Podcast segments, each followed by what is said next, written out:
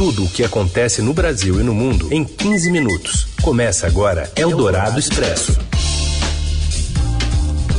Olá, olá, sejam bem-vindos. Eldorado Expresso no ar e aqui a gente reúne as notícias na hora do seu almoço, no meio do seu dia.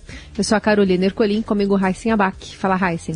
Oi, Carol, boa tarde para você, para os ouvintes que estão com a gente no FM 107,3 da Eldorado ou em podcast, seja qual for o horário. Bom, a gente já começa com os destaques então desta edição, a última da semana, dia 11 de junho. A CPI da Covid convoca um grupo de juristas para fazer um levantamento dos crimes que podem ser atribuídos ao presidente Jair Bolsonaro na pandemia. A Anvisa libera a aplicação da vacina da Pfizer contra a Covid para adolescentes a partir dos 12 anos.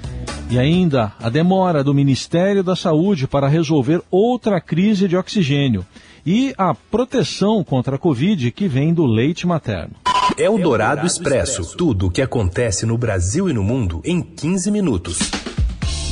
A CPI da Covid aprovou um requerimento para que juristas e pesquisadores de universidades apresentem um estudo sobre os crimes que podem ser imputados ao presidente Bolsonaro por ações e omissões no combate à pandemia.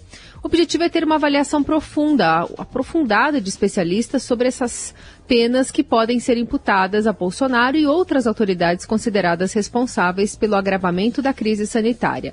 A ideia é que o núcleo de juristas avalia, por exemplo, em quais crimes podem ser enquadrados atos como desinformação e escolhas administrativas deliberadamente equivocadas.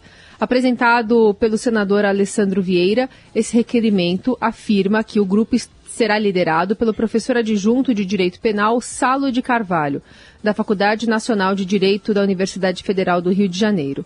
A CPI já aprovou a quebra de sigilo telefônico e telemático de pessoas ligadas a Bolsonaro e integrantes do chamado Gabinete Paralelo. E hoje a CPI da Covid houve a microbiologista Natália Pasternak e o sanitarista e ex-presidente da Anvisa, Cláudio Maierovitch. Logo no início, Natália criticou o negacionismo e a pregação do uso da cloroquina, como faz o presidente Bolsonaro, e foi irônica nós estamos pelo menos seis meses atrasados em relação ao resto do mundo, que já descartou a cloroquina, e aqui no Brasil a gente continua discutindo isso. Isso é negacionismo, senhores. Isso não é falta de informação. Negar a ciência e usar esse negacionismo em políticas públicas não é falta de informação, é uma mentira. E no caso triste do Brasil, é uma mentira orquestrada orquestrada pelo governo federal e pelo Ministério da Saúde. Senhores, a cloroquina já foi testada em tudo. A gente testou em animais, a gente testou em humanos. A gente só não testou em emas porque as emas fugiram, mas no resto a gente testou em tudo e não funcionou. Os dois especialistas também ressaltaram que não há antivirais para o coronavírus. Doenças virais são tradicionalmente, historicamente combatidas com vacinas. Antivirais, eles são difíceis de obter justamente porque o vírus é um parasita intracelular, ele se aproveita do nosso mecanismo celular para se reproduzir. Em geral, doenças causadas por vírus não tem remédio. Ninguém aqui nunca tomou remédio para sarampo, para dengue, para febre amarela, são para catapora. Para nenhuma doença causada por vírus. Para gripe tem remédio, para herpes tem remédio, para AIDS tem Perfeito. remédio, mas também, senador, são remédios que ajudam, não é um remédio que cura. Olhando para os medicamentos antivirais, nós não temos nenhum medicamento antiviral que funciona que tenha sido encontrado por acaso.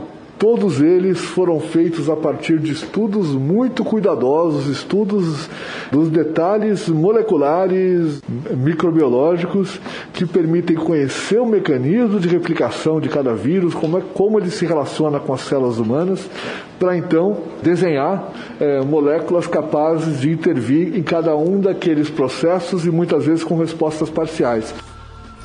Natália Pasternak reforçou a ineficácia de medicamentos do chamado tratamento precoce. Esses medicamentos não servem para a Covid-19 de acordo com a evidência científica acumulada até agora. Que temos de evidências acumuladas até agora e acumuladas de uma forma que realmente é robusta o suficiente, é forte o suficiente para nos dizer que esses medicamentos não são indicados para a Covid-19. Mas numa emergência sanitária, as pessoas buscam soluções em qualquer lugar. Não é surpresa que a gente não tenha remédio para a Covid-19. Covid-19. Surpresa, senador, é que a gente ainda não tenha vacinas no Brasil em quantidade suficiente.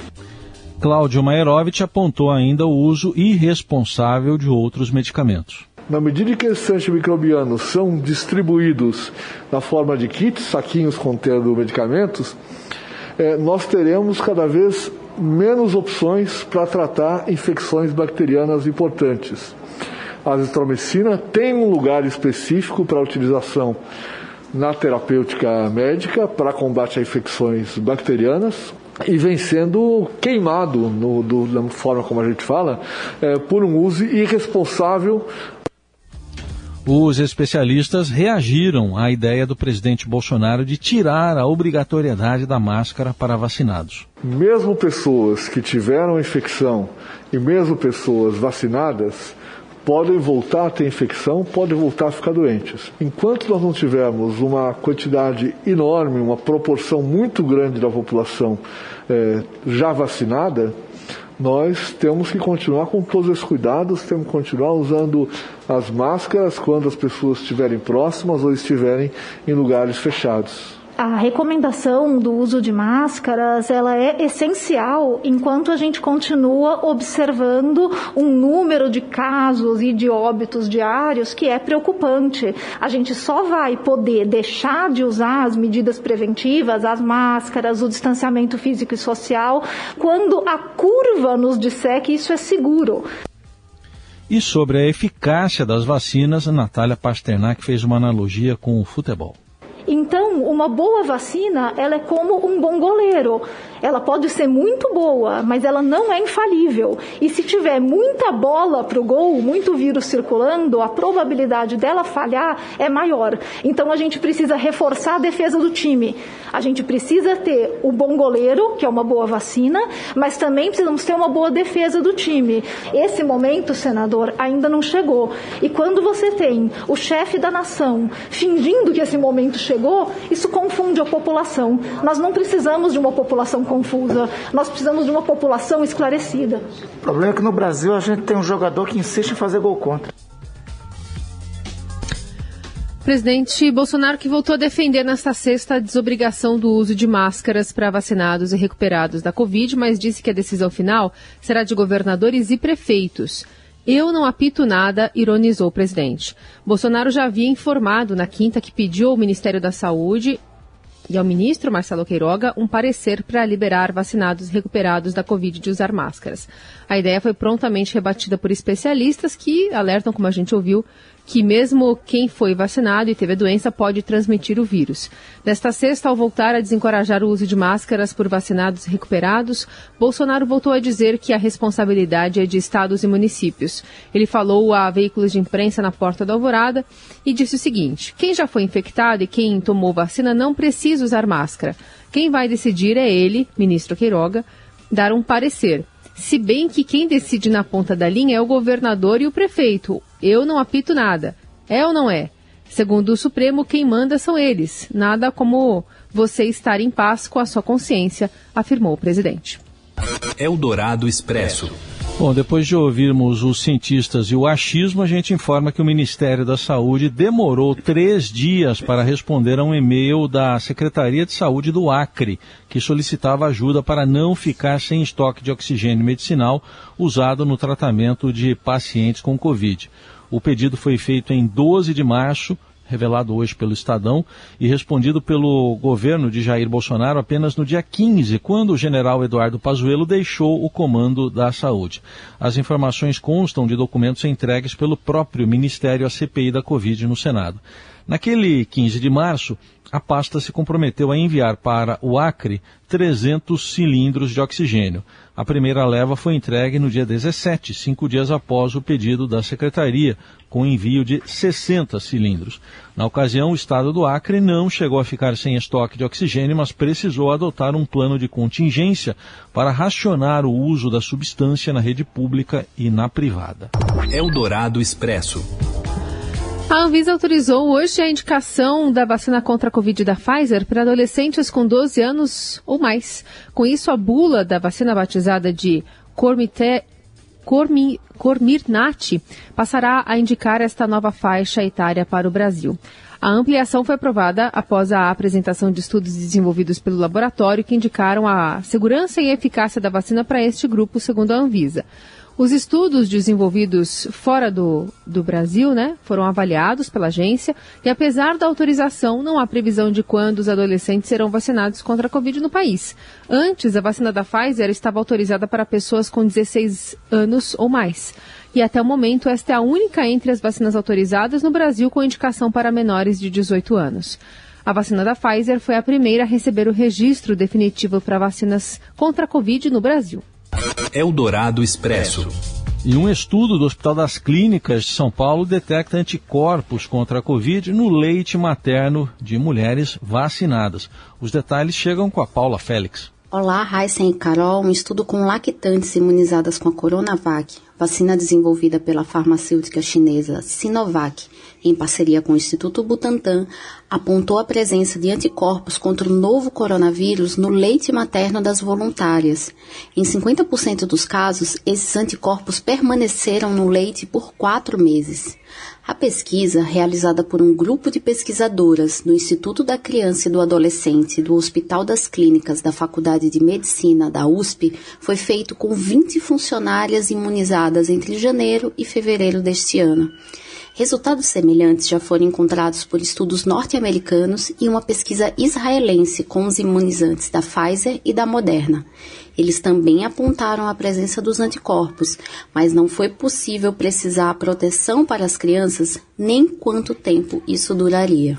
Eldorado Expresso. A reorganização de um mundo abalado pela pandemia é a pauta determinante do encontro do G7 deste ano, que começa nesta sexta e vai até domingo no Reino Unido.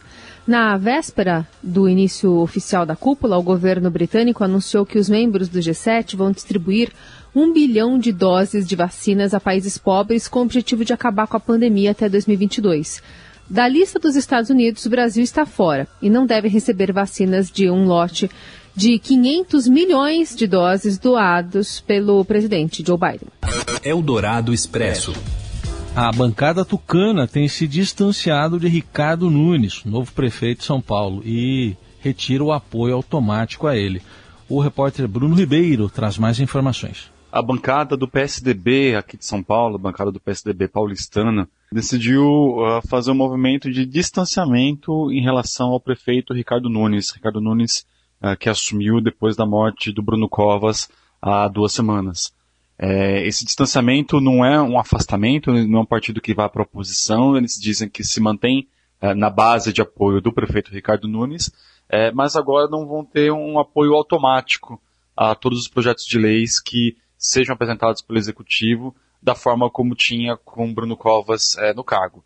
Esses vereadores eles dizem que cada projeto de lei vai ser analisado, calma, que eles não vão uh, votar assim simplesmente por ser um projeto do Executivo, e, e demandam é, também uma maior participação é, da bancada é, na nomeação de, de pessoas para ocupar cargos públicos na prefeitura. Eles querem, ao menos, serem consultados pelas indicações que o Nunes quer fazer. Tem uma, uma disputa de bastidores, né? Um, há uma expectativa de que o Ricardo Nunes comece aos poucos a indicar seus próprios nomes, né, para ocupar a parte do secretariado, o secretário hoje, que é inteiro uh, do Bruno Covas, né, foi indicado pelo, pelo prefeito Bruno Covas, é, e o PSDB tem um risco aí de perder um pouco de espaço na prefeitura. O prefeito Ricardo Nunes disse para a gente que não vê é, esse distanciamento, é, considera o PSDB o principal partido da sua base, de fato é a maior bancada com oito vereadores, e diz que o governo dele não vai ser um governo Ricardo Nunes. Ele tem dito nas agendas públicas que o governo dele se chama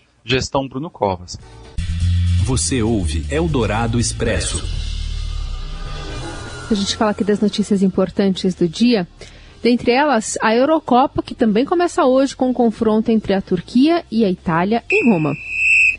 Fala, Robson Morelli. Olá, amigos. Hoje eu quero falar do começo da Eurocopa, a competição de seleções lá da Europa, uma mini Copa do Mundo sem Brasil e Argentina. E é isto mesmo, é uma preparação para a Copa do Mundo do Catar, uma ideia de como as seleções da Europa vão estar para a Copa do Mundo em 2022. Hoje tem o primeiro jogo, Turquia e Itália, 16 horas no horário de Brasília. O jogo vai ser lá no Estádio Olímpico em Roma. Uma novidade: públicos, é, na maioria, é, em quase todas, na verdade, arenas dos jogos. É uma competição diferente, espalhada pela Europa, em sedes em Amsterdã, Bucareste, Budapeste, Copenhague, Glasgow, Londres, onde vai ser a grande final. Munique, Roma, São Petersburgo na Rússia e Sevilha na Espanha são as sedes onde os jogos da Eurocopa vão acontecer e todas elas com uma porcentagem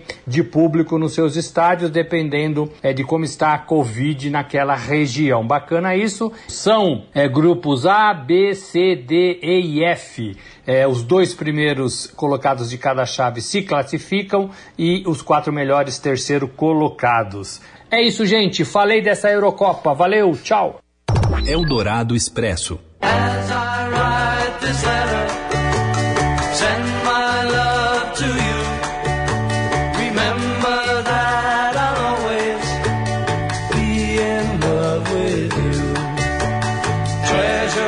A gente está ouvindo Beatles, PS, I Love You. Para contar uma história bem legal de uma campanha que. Legal depois de uma tristeza, né? Mas uma campanha que viralizou na internet busca encontrar cartas deixadas por um pai que morreu com Covid para a filha, que vai completar 15 anos. O Carlo Nogueira era fã dos Beatles e sempre gostou de fazer brincadeiras de caça ao tesouro com a esposa e os filhos. A última ganhou tons de roteiro de filme e virou uma caçada coletiva na internet. O Carlo morreu em março deste ano, de Covid. Ele tinha três filhos e a mais velha, a Bárbara, tem 14 anos, tá para fazer 15. E quando ela nasceu, o pai escreveu uma carta para ela e pediu que os amigos fizessem o mesmo e só as entregariam quando a filha completasse 15 anos. Os textos foram guardados em discos de vinil dos Beatles que foram vendidos ano passado, quando o Carlos ficou desempregado. O problema é que as cartas foram junto e a caçada continua. O Estadão traz detalhes de como ajudar a família que é do Rio Grande do Norte.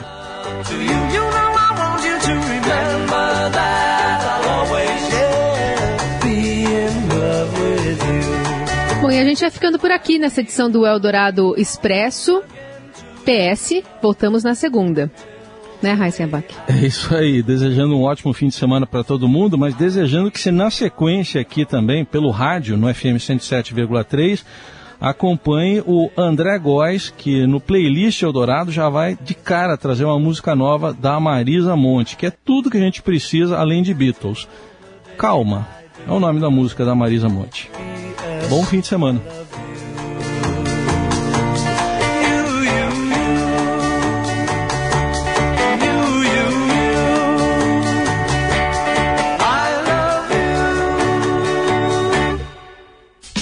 Você ouviu Eldorado Expresso tudo o que acontece no Brasil e no mundo em 15 minutos.